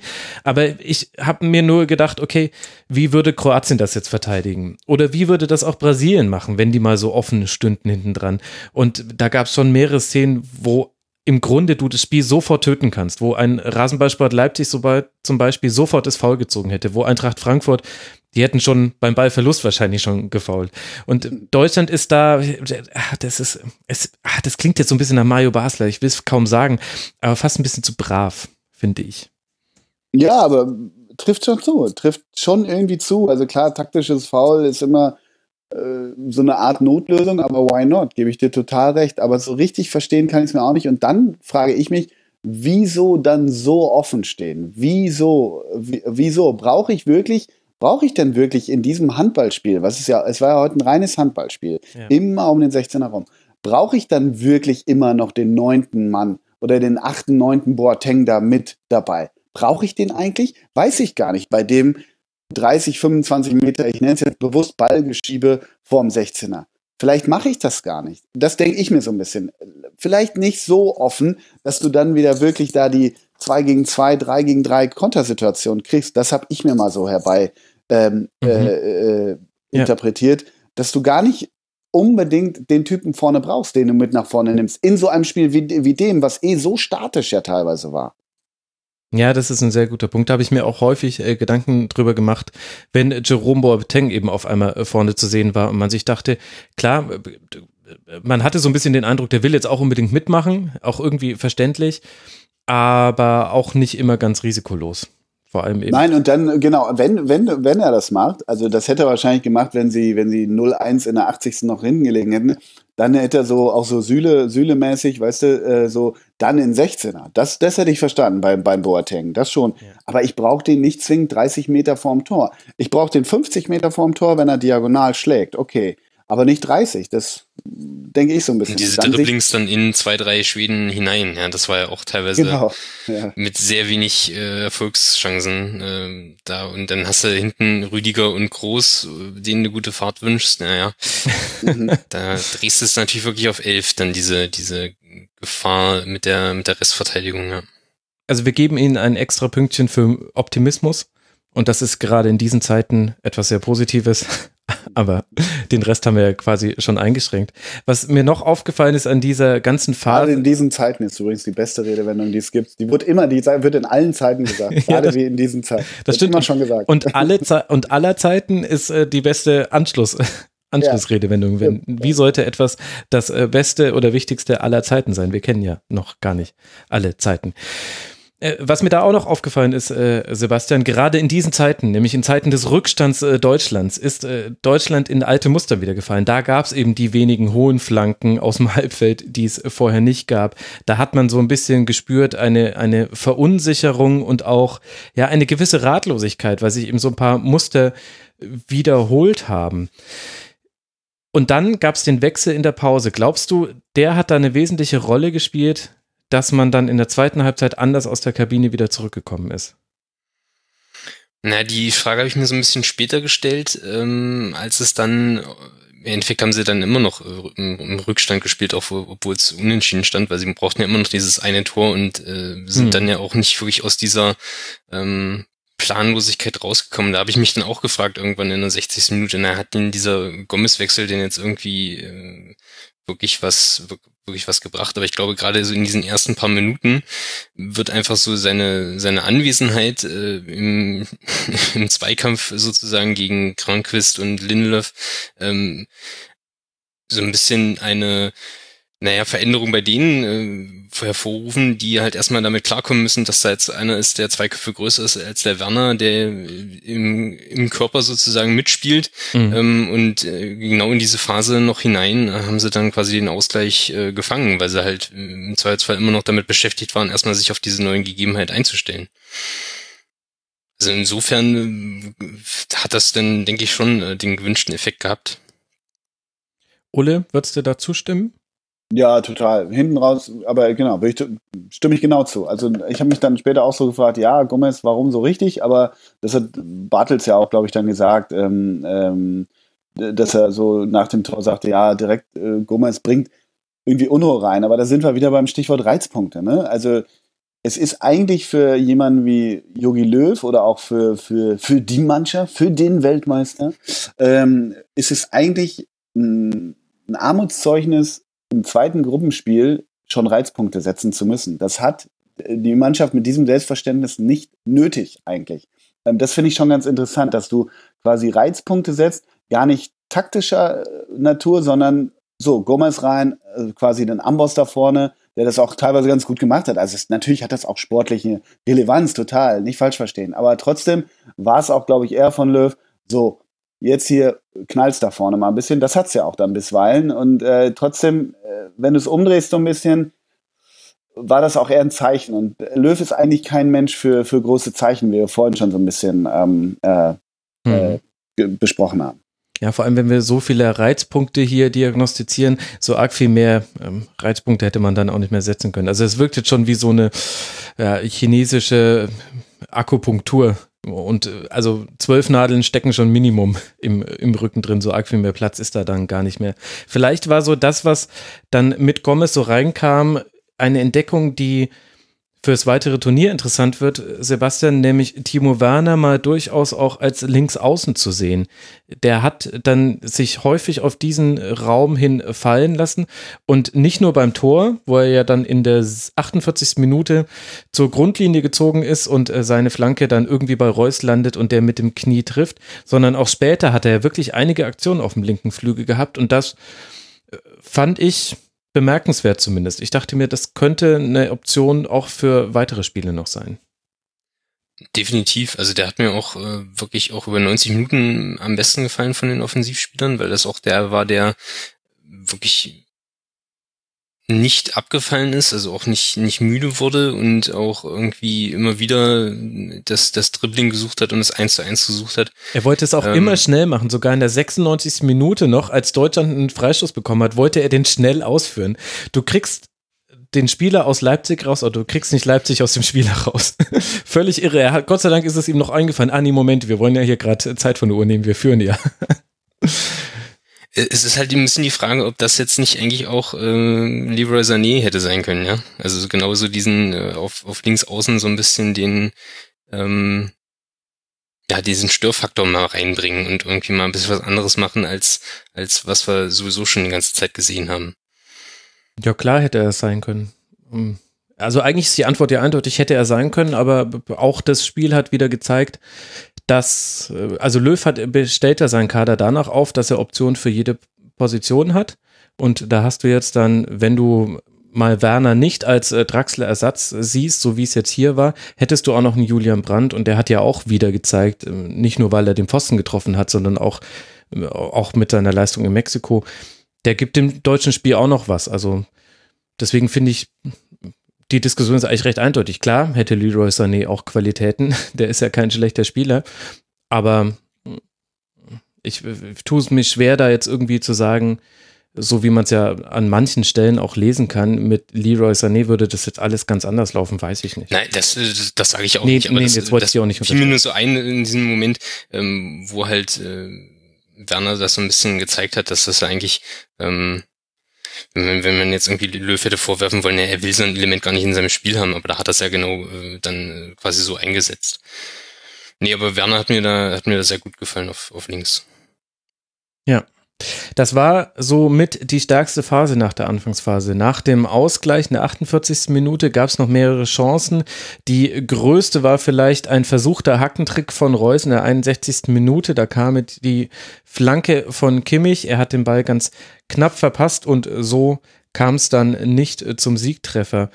Ole, dann hatte man aber irgendwann den Eindruck, dass die auslaufende Uhr einen, einen psychologischen Effekt hat, und zwar auf beide Mannschaften. Also die Schweden äh, haben sich dann wieder ein bisschen sicherer gefühlt und hatten das Gefühl, okay, jetzt nur noch eine Viertelstunde. Und bei den Deutschen kam wieder eine Hektik rein, die man vorher dann zum Teil nicht mehr gesehen hat. Ja, einerseits eine Hektik, aber ähm, wie soll ich sagen, also ich, ich, ich hatte mich schon fast drauf gefreut, aber mir, mir tatsächlich einen Toni Kroos Rant ähm, äh, zurechtgelegt. Aber das ist, kann ich natürlich jetzt, was soll ich tun? Ne? Aber was ich mir, ne, genau, einerseits hast du recht, die ab der 70. fingen die Schweden richtig an, an der Uhr schon zu drehen. Also das war schon mhm. krass überraschend, wie früh das losging, muss ich schon sagen. Aber der, wer will es ihm verdenken, muss man auch sagen. Aber was ich dann fand, ähm, und da sind wir wieder beim Ausgangspunkt, welchen Pass spiele ich? Spiele ich diesen queren Pass, mhm. äh, also den sicheren, den 4 Meter Pass von Gündogan zu groß und wieder zurück? Fand ich von Gündogan viel zu häufig gespielt. Am Ende ging er ein bisschen ins Risiko, das hat da nicht funktioniert. Da sind wir wieder beim Thema. Sie spielen den, den Risikopass nicht, den vertikalen, ob über drei oder elf Meter, machen sie nicht, kaum zumindest, äh, weil sie Angst vor, der, vor, der, vor dem Umschaltspiel der Schweden hatten oder haben. Und das Zweite ist, ähm, ich finde halt so, ähm, groß, dem muss man da leider sagen, dass man auch mit Tempo auf die Leute zugehen kann. Ich, ich habe so häufig Situationen gehabt, Groß ist ja immer der, der, der vom Innenverteidiger den Ball kriegt, dann übernimmt und dann den, den ersten Pass, also den, den Plan des Angriffes vorgibt durch seinen ersten Pass. Und am Ende, so ab der 70. hat er auch oft den Ball am Fuß, auch mangels Anspielstation, später als Boateng raus war sowieso. Ähm, wieso geht der nicht mal wie ein, wie, der hat nicht das hohe Tempo eines Werners oder Draxlers, das weiß ich, aber ich finde, der geht so behäbig auf die Leute zu. Und wenn du äh, der erste Mann bist, der den Ball hat, ab der Mittellinie, wieso nicht mal die ersten 10, 12 Meter mal, auch wenn der Mann noch vor dir ist, aber mal anziehen. Mal anziehen, dann kannst du ja immer noch drauf treten, aber du hast was bewirkt. Und das, das habe ich mir bei, mich bei Groß ganz oft heute gefragt, warum er quasi so eine Art Ballschlepper nur ist, um es mal negativer zu formulieren. Er hat nicht das hohe Tempo, alles gut. Und er spielt auch meistens kluge Pässe. Aber nimm doch mal Tempo rein in den Angriff. Das hat mich häufig gewundert, dass er das nicht gemacht hat. Mhm. Was ich manchmal dann im letzten Drittel, was so viel häufiger natürlich von, von so einem Brand oder so einem Draxler siehst du sowas. Ne? Aber das hat mir da häufig gefehlt. Das habe ich mich gerade in der Phase häufig gefragt. Und äh, ja, gut, ich fand dann total spannend, als wann flog Boateng? 80. war das so? Oder 82. 83, Minute. 82, okay, danke. Ähm, das war ja eigentlich im Prinzip egal. Man dachte so, so ein bisschen, okay, äh, jetzt nur noch zu zehnt, jetzt wird's gar nichts mehr. Aber da war bei mir so ein Gedanke von, das heißt eigentlich gar nichts. Also nicht gar nichts, aber weißt du, wie ich meine? Weil wir waren vorhin bei der Diskussion, den brauchst du, klar musst du ja hinten auf, auf Dreier, fast auf Zweier sogar umstellen, ja. muss man ja sagen. Ähm, aber Vorne brauchtest du ihn eigentlich auch nicht, es sei denn, er geht als äh, Fels in der Brandung vorne rein, was ich vorhin meinte. Das macht er aber eigentlich nie. Und eigentlich war das nahezu egal. Und da dachte ich so, das ist jetzt eigentlich relativ Wumpe, ne, diese gelb-rote Karte. Also, ja, Thomas Müller hatte war, war es auch direkt, Phase, äh, direkt, direkt, nach dem Spiel hatte Thomas Müller das auch noch vergessen. Also der wurde Stimmt, dann ja richtig. interviewt von genau, Basgard ja. Gottlob, den gefragt hat, ja auch noch in zehnt und Thomas Müller unterbricht sich mit dem Satz, ah ja richtig, wir waren ja zu zehn. Genau. Also ja, das, das unterstützt deine These. Aber es war natürlich nicht egal, weil es hat dieses Spiel zu einem Heldenepos gemacht. Ole. Wir haben in Unter, also wir, wir, die mhm. Deutschen, mhm. haben in Unterzahl gegen einen übermächtigen Gegner, der nur das Spielzeug kaputt machen wollte, gewonnen. Also ich denke, so wird es in den Fußballgeschichtsbüchern stehen. Ja, und du twitterst ab morgen mit Zim. Ne? Mit ja, na klar. Ich stehe hier komplett gut. eingekleidet. Ja, ja. Wenn, wenn nur nicht durch den Angstschweiß die Schminke so verlaufen wäre, sonst würde ich auch ja, noch ein genau. schickes Instagram-Selfie jetzt heraus. Absolut, absolut. Ja, Sebastian, lass mal über diese gelb-rote Karte beziehungsweise das äh, danach sprechen. Also interessant fand ich vor allem, das ist jetzt was rein aus der Zuschauerperspektive her beobachtetes, äh, wie, wie lange man dachte, er käme mit dem Foul davon. Und dann mhm. gab es trotzdem diese gelb-rote Karte, ohne dass es im Fernsehbild zu sehen war. Man hörte es dann nur an einem, an einem äh, fast tonlosen Tom Bartels, der, glaube ich, gesagt hat, er kriegt sie. das war irgendwie so. Das, das hat er sich auch selber irgendwie noch nicht äh, wirklich erträumen können, dass, dass nee. er da jetzt nicht mit Gelb-Rot äh, vom Platz geht. Also Tom Bartels in dem Moment für Boateng. Ähm, in, ich würde aber auch nochmal die, die erste gelbe Karte mit in den Raum werfen, weil das nämlich genau dein taktisches Foul war, das du vorhin gefordert hast. Da war Forsberg nämlich ähm, quasi allein gegen vier im Konter. Stimmt. Und äh, Boateng greift da so ein bisschen mehr Herz da ein am Mittelkreis und eigentlich sind noch drei weitere Deutsche dahinter. Also das war so ein bisschen das war natürlich nicht das taktische Foul, machen, das ich meinte. Muss, ja, genau. das dachte ich mir ja, schon. Gut, aber nee, nee, aber es ist schon ein richtiger Punkt, weil es war, es war in der Kategorie taktisches Foul. Es war trotzdem nicht unbedingt nötig in, und mhm. notwendig mhm. in dieser Situation. Aber ja, hast du recht, stimmt. Ja, und dann natürlich die, die, die Grätsche. Also, das ist, das ist nun mal gelb. Ja. Also selbst wenn er da, selbst wenn er da den Ball trifft, da kann man irgendwie noch äh, vielleicht zur Bank gehen und sagen, Leute, ihr habt noch einen Wechsel, ähm, holt mal den, den Boateng vom Platz, sonst, sonst mache ich es bei der nächsten Aktion.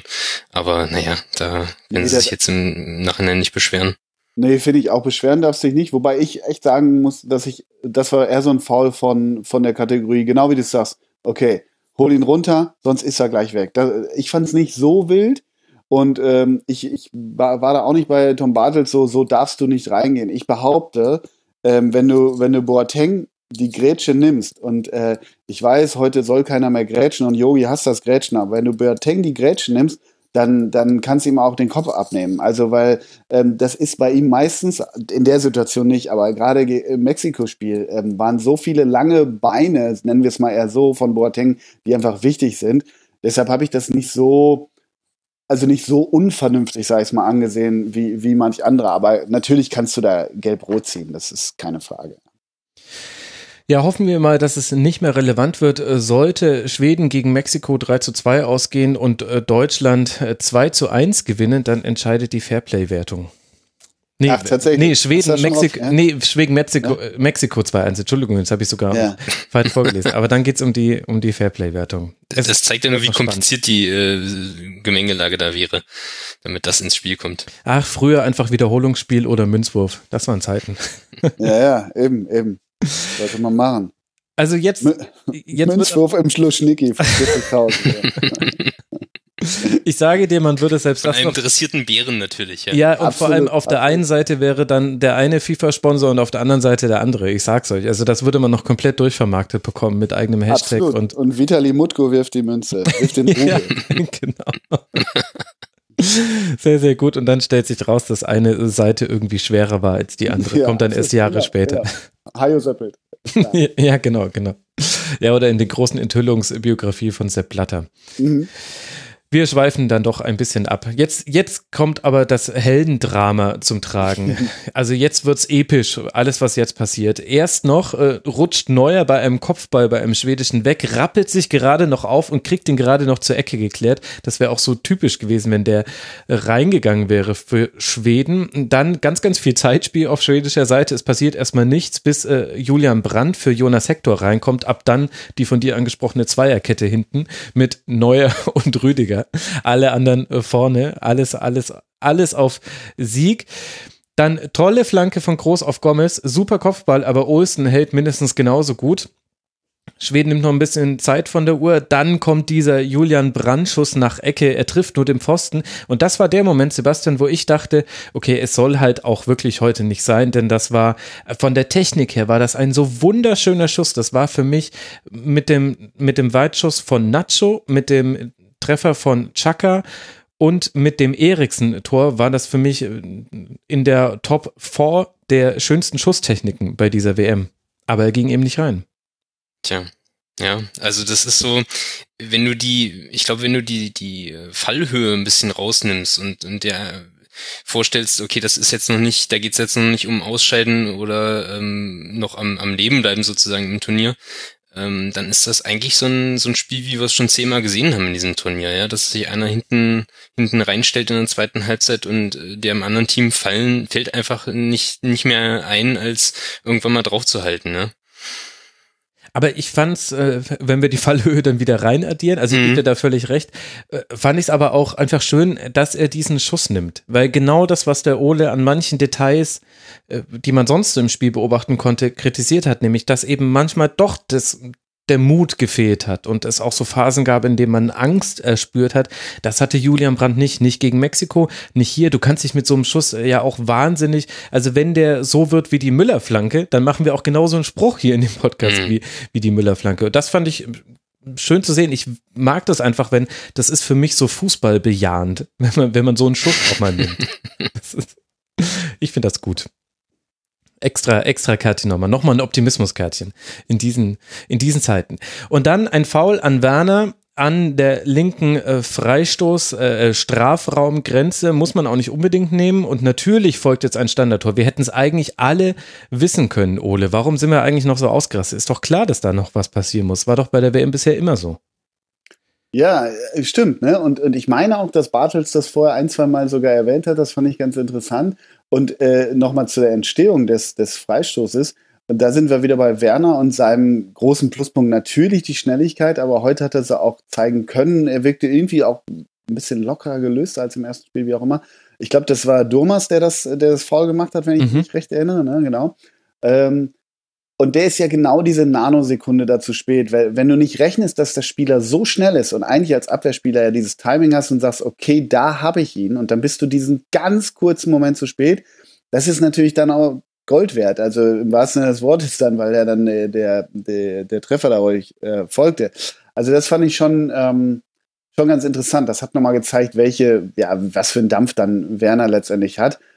Und ja, nochmal, äh, ja, dann fällt das Ding halt. Ich dachte ehrlich gesagt, ich, ich, ich habe immer, also ich sah, wie Reus und Kroos sich absprachen und habe ich gedacht, okay, bitte keine Flanke, weil Flanken heute haben wir gerade drüber gesprochen, alles Jörg Böhme Gedächtnisflanken so ein bisschen, aber ähm, als die sich dann besprachen, dachte ich, ah, okay, Reus soll stoppen und Kroos draufziehen. Da habe ich, ich habe direkt gedacht, negativer Mensch, wie ich ja bin, wird nichts, weil diese Freistöße oft so sind, dass einer von den Schweden in der Mauer. zwei Meter äh, in der Mauer rausspringt wie genau. ein Berserker und das Ding mit allem, was er hat, blockt. Das war so mein Gedanke, weil ich auch noch diese, diese, dieses Fleck mal von Groß im Kopf hatte, wie, wie lange der braucht. Hast du nicht mit so einem schnellen Anlauf gerechnet? Ja. genau, nein, das ist jetzt ein bisschen gemein, weil das ist jetzt wirklich äh, nahezu äh, Blasphemie na, vor so einem tollen äh, Freischuss. Aber das war so mein erster Gedanke, deshalb war ich sehr oder relativ überrascht, dass das Ding dann reinging und habe dann bei mir mich so ein bisschen selber gewundert.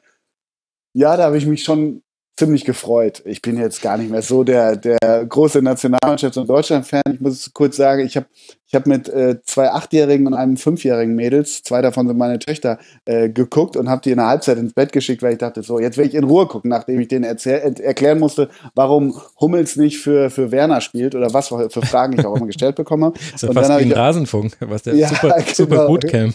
Ja, absolut.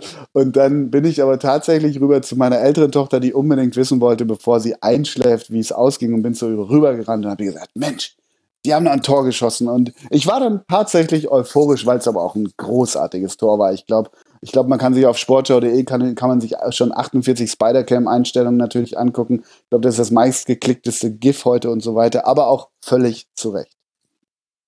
Ja, mega Bude. Ich kann vielleicht kurz verraten, ich habe noch, ich habe zusammen mit meinem Bruder das Spiel geguckt, denn nur mit ausgewählten Personen werden solche Spiele geguckt, zu denen ich dann später noch eine Sendung mache und habe noch zu ihm gesagt, oh, bitte macht nichts Verrücktes, weil als sie miteinander gesprochen haben, hatte ich so ein bisschen die Angst vor, einer fällt hin und läuft dann hinter die Mauer ja, oder genau, genau. was auch immer. Jetzt im Nachhinein wissen wir natürlich, dass Toni Kroos da zu Marco Reus gesagt hat, freust du dich auch so auf die Rasenfunkfolge zu diesem Spiel? Äh, ist inzwischen rausgekommen durch Lippenlesen Leser bestätigt. Und dann wurde ich ja auch Lügen geschrieben, beziehungsweise irgendwie war es ja auch was Verrücktes. Und ich fand irgendwie, Sebastian, das hat auch das passt natürlich jetzt auch wunderbar, weil, weil es für Deutschland ein so positiver Treffer war. Aber es hat auch zur Intensität dieses Spiels gepasst, fand ich, dieses Finale. Also es hätte auch sein können, dass dieser Postentreffer der, der Schlusspunkt war und dann lassen die Schweden irgendwie die Uhr runterlaufen. Das deutete mhm. sich auch schon an. Aber auch so in der Rückschau betrachtet muss man sagen, so intensiv wie dieses Spiel in allen Aspekten war. Ich weiß nicht, ob das vielleicht jetzt auch nur die deutsche Brille ist. Aber irgendwie hat das auch so perfekt dazu gepasst, dass da noch irgendetwas Herausragendes passiert. Also mich, mich hat das auch irgendwie auf dem falschen Fuß erwischt, weil ich irgendwie mit der Hast Position des Freistoßes genau, ich habe mich schon auf die Sendung vorbereitet. Klar. Nee, ich habe mich bei der bei der bei der Position des Freistoßes dachte ich mir schon so, naja, das ist jetzt so ein so ein typischer Chip in die Mitte und irgendwie da kommt dann eh keiner ran und da ist dann kein Zug dahinter. Also äh, als äh, als ich dann noch gesehen habe, wie die Mauer eh schon am loslaufen ist, ähm, hatte ich das irgendwie schon als als naja äh, missglückte Aktion verbucht und dann äh, nagelt er das Ding da hinten in den, in den Winkel. Ähm, ja, das hat er sich dann wahrscheinlich von Ronaldo abgeschaut irgendwann, weil das hat man letzte Woche gerade erst gegen Spanien da in der Nachspielzeit nochmal so einen rauszuholen.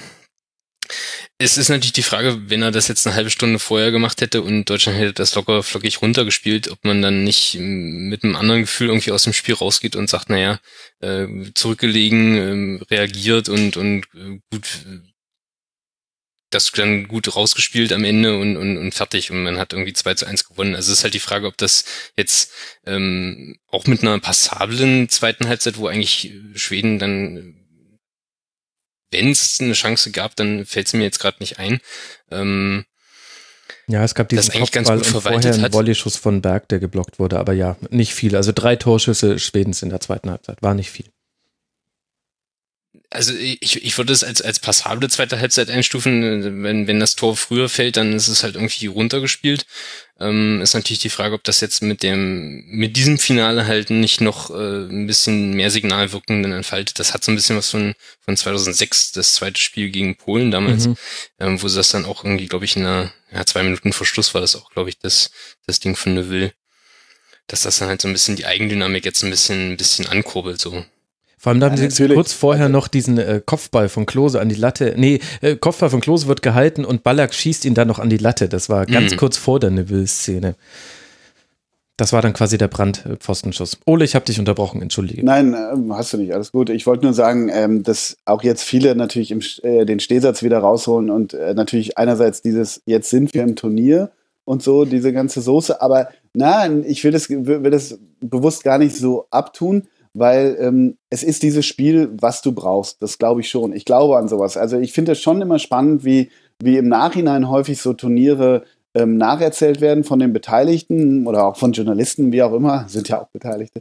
Ähm, jedenfalls, ähm, wie, wie, so, wie so ein Turnier so einen Verlauf annimmt. Und ich, ich erinnere nur immer aus dem Tennis ein kurzes Beispiel, wenn Boris Becker früher ein Grand Slam Turnier gewonnen hat. Ich glaube, er hat sieben oder so gewonnen der hatte auch immer ein Fünfsatz-Match. Meist hieß, ein, hieß der mhm. Gegner Oma Camporese und den hat er 15-13 im fünften Satz geschlagen. Dieses Match, dieses, das brauchte Becker immer. Und, und so ein bisschen vergleichbar kann das sein. Jetzt werden mich alle Lügen strafen, wenn es am, äh, wenn's am Mittwoch mit komischen mathematischen Formeln äh, raus, rausfliegt. Aber natürlich, und deshalb ist Signalwirkung auch wahrscheinlich so ein richtiges Wort, oder Reizpunkt auch wieder, nein, ähm, aber das ist schon wahnsinnig wichtig. Also ich glaube, es ist besser, dass sie so gewonnen haben, als wenn äh, Reus in der 72. 2-1 noch gemacht hätte und äh, Gomez noch so einen wackeligen Kopfball in der 84. und keine gelb-rote Karte Boateng. Also das war natürlich Drama pur und das ist schon extrem wichtig und daraus ziehst du Speziell vor dem Hintergrund, klar, Weltmeister, die Mannschaft und wir sind eh die geilsten, aber sind sie im Moment nicht. Sie wissen auch im Moment, sie sind nicht die geilsten. Aber du ziehst natürlich aus diesem Momentum, äh, ziehst du wahnsinnig viel. Ich glaube schon, dass das extrem hilfreich für ein eventuell langes mhm. Turnier sein kann, ganz bestimmt. Ja, und ich habe auch den Eindruck, dass es da nicht nur um die Mannschaft geht. Also ich fand es auch interessant, wie abgebrüht Löw war nach dem Spiel, dann im Interview, so eine halbe Stunde nach Schlusspfiff schon ganz ruhig das alles eingeordnet, wie die Spieler aber schon auch gesagt haben, ja, das könnte jetzt so unser Start ins Turnier gewesen sein. Und ich glaube, das ist jetzt so ein bisschen ja, Küchenpsychologie.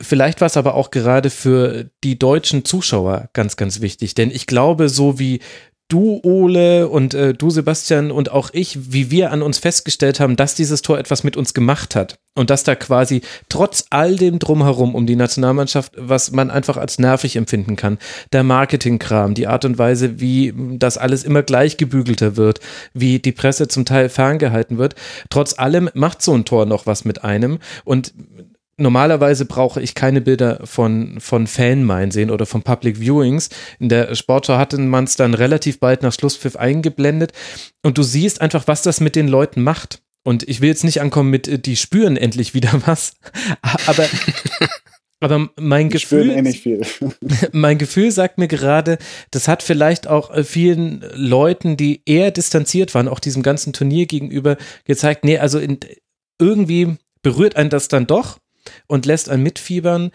Und wenn es dann gut ausgeht, dann entspannt das auch das Verhältnis, glaube ich, dann fürs nächste Spiel und vielleicht für die noch kommenden Spiele. Also vielleicht war das auch nicht nur für die Spieler so der Start ins Turnier, sondern für noch viel, viel mehr Menschen.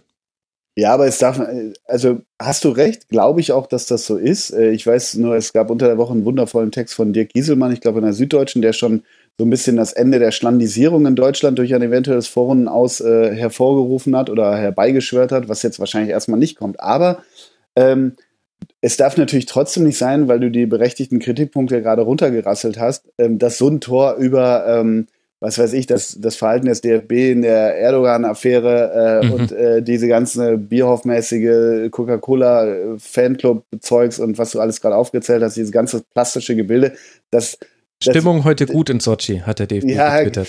Ja, siehst du, siehst du. Oder ich mochte auch den, den Grindel-Tweet vorm Spiel, wie er mit, äh, mit äh, Kurtius und, und seinen anderen drei Jungs da Daumen hoch und äh, getwittert hat. Alles großartige Satire. Aber trotzdem äh, darf das, also andersrum, der Schuss vorm Bug für, für dieses ganze La Mannschaft-Gedöns mit einem eventuellen Vorrunden aus, da muss ich sagen, da könnte ich ein bisschen was mit anfangen. Aber rein sportlich und äh, aufgrund dieses Dramas, hast du völlig recht, löst sowas ein wenig was auch aus, auch bei kalten Menschen wie uns dreien. Ja, ja genau. Das wird ja immer so ein bisschen äh, vorgeworfen. Ich meine, auch heute wieder 15 Minuten ganz entspannt erstmal nur über die Aufstellung gesprochen. Da werden sich wahrscheinlich auch der ein oder andere und die eine oder andere gedacht haben, jetzt redet endlich mal über diesen Großfreistoß. also ganz so emotionslos. Schneid das doch um. Schneid doch das, das Ende nach vorne. Ja, das merken die nie. Ja, genau. So macht man das vielleicht beim NDR, aber nicht hier im Rasenfunk. genau. Ich würde sagen, wir, wir machen so langsam mal einen Deckel auf dieses Spiel. Haben wir jetzt auch eigentlich so alle relevanten Punkte angesprochen. Eine Frage hätte ich noch an euch beide. Sebastian, du darfst mal anfangen. Welche Spieler sind dir denn positiv aufgefallen jetzt in dem Spiel? Na, ganz auf, äh, zuerst würde ich mal auf Werner äh, setzen, mhm. weil der war wirklich über 90 Minuten präsent, äh, bei mir zumindest. Ähm, hat das so ein bisschen, so ein bisschen die, die Speerspitze da gebildet, Reus auf alle Fälle auch. Ähm, Kimmich fand ich, fand ich verbessert. Also ich meine, waren ja alle irgendwie verbessert im Vergleich zum Mexiko-Spiel, aber Kimmich ähm, hat nur jetzt irgendwie noch gar nicht äh, dabei. Äh, der hat aber eigentlich eine ganz gute, ganz gute Partie abgelegt.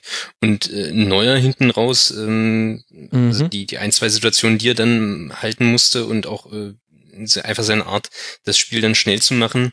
Ähm, ja, an ihm hätte es nicht gelegen, nach all der Querelen im Vorfeld. Also ja. wenn das halt schief gegangen wäre, ja. äh, Neuer wäre so der Letzte gewesen, an dem es irgendwie äh, hätte festgemacht werden müssen. Magst du da noch was ergänzen, Ole? Ja, äh, Robin Olsen und äh, Ola Teuf wurden ganz einfach. Also um irgendwie darauf auf den einzugehen. Ja. Ich fand, äh, fand den Schnapper ziemlich gut bei Schweden und ich, ich fand Teuvonen nicht nur aufgrund seines Tores, auch äh, echt oder sagen wir so überraschend gut. Forsberg ist ohnehin meistens gut, selbst Eckdahl. Also ich fand bei Schweden haben mir manche ähm, auch wirklich gut gefallen, aber bei Deutschland gehe ich, ähm, gehe ich da auch ziemlich mit und würde aber auch Neuer tatsächlich noch erwähnen, weil ähm, du hast diesen, diesen komischen Aussetzer oder nicht Aussetzer, diesen Zwischenschritt bei diesem Kopfball, der ist in der Slow-Mo nämlich unfassbar gefährlich wird der, aber der kriegt ja noch gerade diese Hand hoch, da genau. 80. Minute rund, glaube ich, irgendwie so ähnlich. Ähm, das war schon spannend. Neuer. Und bei Neuer ist einfach krass, wie, also alles schon tausendmal durchgenudelt, aber du denkst ja irgendwann, wann wird er mal angespielt, egal ob mit links oder rechts, wann spielt er äh, hier Willi Caballero-mäßig ähm, einem Schweden oder einem gegnerischen Spieler mal in die Füße. Ja, aber das kann Nie. ich dir doch genau sagen, Nie. Ole. Doch, immer ja, gegen Borussia Mönchengladbach. Stimmt, hast du recht, hast du recht. Stimmt, genau, musst du mir Aber sonst sagen, halt nie. Ja. Sonst halt nie. Im, im Nationalmannschaftstrikot nie. Und äh, deshalb würde ich Neuer noch ganz gerne ja, hervorheben. Mhm. Absolut. Und ich finde es auch äh, sehr, sehr gut, das wollte ich jetzt eben nämlich auch noch machen, den Blick noch kurz auf die äh, Schweden zu richten. Natürlich haben sie äh, nicht Fußball bejahend am Spiel teilgenommen, aber sich dem Fußball auch nicht komplett verwehrt. Das war kein Getrete, das war ganz blitzsauberes Verteidigen. Allein die drei Lindelöf, Lustig und Granquist haben insgesamt 24 klärende Aktionen gehabt. Ich bin viel in Statistiken drin, glaubt mir, das ist viel. Die haben wahnsinnig viel weggeräumt. Albin Ekdal, unglaublich gutes Spiel auf der Sechs gemacht. Wie wenig wenig übers Zentrum kam, trotz dieser Handballsituation, mhm. zeigt schon, da lief auch sehr viel gut bei Schweden und dann passiert halt so ein Spiel, läuft halt so, wie es läuft, aber Schweden hat definitiv eine starke WM-Leistung gebracht und ganz, ganz lange ja an der Sensation geschnuppert, wie man immer so schon sagt, aber das Turnier ist ja noch lange nicht für die vorbei. Also es war auch von schwedischer Seite ein gutes Spiel und das gehört, finde ich, nämlich zu so einem zu so einem, zu so einer Partie mit einer hohen Fallhöhe auch mit dazu. Wenn das so ist wie Costa Rica gegen Brasilien, wo die Tore zwar auch in der 91. und der 97. Minute fallen, aber Costa Rica überhaupt nicht am Spiel teilnimmt. Die hatten drei Torschüsse über 90 Minuten, Costa Rica, sondern es war quasi nur die Frage, schafft es Brasilien noch oder schafft es nicht? Aber es war nicht die Frage, kommt da noch was von Costa Rica? Das war in diesem Spiel anders. Schweden hatte noch ein paar Chancen hinten raus und war eben in vielen Situationen dann doch gefährlich und hatte auch eine, ein Selbstverständnis. Und deswegen, dieses Spiel ist auch deswegen so besprechenswert, weil die Schweden eine gute Leistung gebracht haben. Total, sehe ich genauso. Also eben, das war nicht, nicht reiner Verhinderungsfußball, sehe ich nämlich ähnlich. Und aber auch dem geschuldet, was wir eingangs länger besprochen haben, auch der, der, wie nennen wir es jetzt, der, der, der, Offenheit der deutschen Abwehr. So? Fußballbejahend. Das ist ein ja, schöner genau. Euphemismus, den ich jetzt, glaube ich, in mein Repertoire aufnehme. Es war auch Fußballbejahend, was Deutschland gegen den Ball gemacht hat. Ja, genau. Ach ja, ich glaube, so langsam machen wir den Deckel drauf. Sebastian hat noch völlig entgeistert vor dieser Sendung die Frage gestellt, wie kann man eigentlich so lange über ein Spiel sprechen, weil ich da schon so eine grobe Zeitvorgabe gemacht habe, die wir jetzt um ein paar Minütchen gerissen haben. Aber ich äh, denke, Sebastian, wir haben es ganz gut gezeigt. Man hat dann doch mal was zu sagen, gell? Ja, äh, definitiv. Ähm, Deswegen heißt der ja auch nicht 90 Minuten, sondern 120 Minuten, weißt du? Genau, genau. Jetzt musst du natürlich hoffen, dass das äh, bei Südkorea mit einem geschmeidigen 4 zu 0 äh, ganz simpel von der Bühne geht und du mal ähm, vor Mitternacht sozusagen Aber da ist das Spiel schon um 16 Uhr, da kannst du. Genau, das stimmt. Das ja, Spiel ja. ist schon früher. Ich muss halt dann quasi die Abendspiele noch nachts nachgucken für den Kurzpass am nächsten Morgen. Aber hey, das ist ja, das ist ja mein Job und ganz, ganz viele Rasenfunk-Supporterinnen und Supporter sorgen auch dafür, dass ich äh, während der WM keinen anderen Job nachgehen muss. Deswegen will ich mich darüber nicht beschweren. Aber ich kann auf der Stelle noch mal, an der Stelle nochmal darauf hinweisen, dass es tägliche WM-Kurzpässe gibt für alle Hörerinnen und Hörer, die das noch nicht wussten. Danke, Sebastian, das war eine goldene Vorlage. Du warst mein, ja, ich war Marco Reus. Marco Reus, ja. genau. genau. Keine Müller-Flanke, sondern äh, Reus-Vorlage. Genau. Ja, die Flankenstatistik ist ein bisschen schwierig. Kimmich 13 hm. Flanken angekommen, eine, Müller sieben Flanken angekommen, eine. Darüber was sprechen wir mal. Aber, äh, aber Max, was heißt denn angekommen? Was heißt da angekommen? Beim eigenen Mitspieler so, dass er sie verwerten konnte. Ja, ich ah, habe okay. mich auch gefragt, ja. ob man da zum Beispiel, also die Reus-Chance äh, mit der Hacke, die wird dann zum Beispiel als nicht angekommene Flanke gewertet, weil er den Ball ja nicht gespielt mhm. hat. Okay, verstehe. Aber es geht quasi um den Ballkontakt. Aber ja, man soll ja auch, ich bin da zwar immer sehr gut drin, mich durch Statistiken zu wühlen, aber ehrlich gesagt, völlig egal. Vor allem, wenn man dann so ein Tor hinten raus noch hat. Und dann ist das halt so. Ihr zwei, ich danke euch sehr, dass ihr euch die Zeit genommen habt, mit mir diesen, äh, diesen äh, Col du Gabilier zu besteigen und dann über dieses Mammutspiel zu sprechen. Zum einen vielen, vielen Dank an Sebastian Karl at Malta Calcio auf äh, Twitter und nicht Sebastian Kehl, wie viele Leute immer denken, wenn ich dich mit dabei habe im Rasenfunk. Unter anderem bei 120 Minuten beteiligt. Sebastian, vielen, vielen Dank, dass du mit dabei warst. Danke für die Einladung. Ja, ich freue mich wirklich sehr, dass du mit dabei warst. Und ich habe mich auch sehr gefreut über Ole Zeiser, at Mozzole auf äh, Twitter vom NDR und vom herausragend guten Doppelsechs-Podcast. Ole, ihr habt einen Flow entwickelt in eurem Podcast. Der ist unbeschreiblich. Ich höre die Folgen so gerne durch. Ich möchte sie wirklich jedem sehr, sehr empfehlen. Es ist wahnsinnig nerdig. Ich kenne immer nur 20 Prozent der Spieler, die ihr nennt. Wahnsinnig toll. Ole, vielen Dank, dass du mit dabei warst. Ich kenne 40 Prozent. Nein, danke. ich äh, gebe das, geb das Kompliment gerne zurück, weil ich auch sehr gerne, das ist jetzt wieder, kommst du in meine Show, komme ich in deine, aber ich finde das großartig, was du machst. Äh, Ach, danke. Ja, ist tatsächlich so. Aber ich war auch wieder gern dabei, ich bin immer gern dabei und freue mich. Hab, hat mir sehr viel Spaß gemacht, wie immer. Sehr schön. Das äh, freut mich und dann hoffe ich, dass es euch, lieben Hörerinnen und Hörern, auch äh, Spaß gemacht hat, wie wir dieses Spiel Deutschland gegen Schweden nachbesprochen haben. Ein 2 zu 1 war es am Ende und jetzt geht es dann weiter gegen Südkorea. Natürlich wird es auch dazu eine mehrstündige Schlusskonferenz geben. Wir reden dann über dieses spannende 2 zu 1, über die Fairplay-Wertung. Wie hat sich die gelbe Karte von äh, Jerome Boateng ausgewirkt und so weiter und so fort. Und wer noch mehr vom Rasenfunk hören will, kann den Kurzpass abonnieren. Da gibt es tägliche Sendungen. Wir hören uns bald wieder. Macht's gut, liebe Hörerinnen und Hörer. Ciao. Das war die Rasenfunk-Schlusskonferenz. Wir gehen nun zurück in die angeschlossenen Funkhäuser.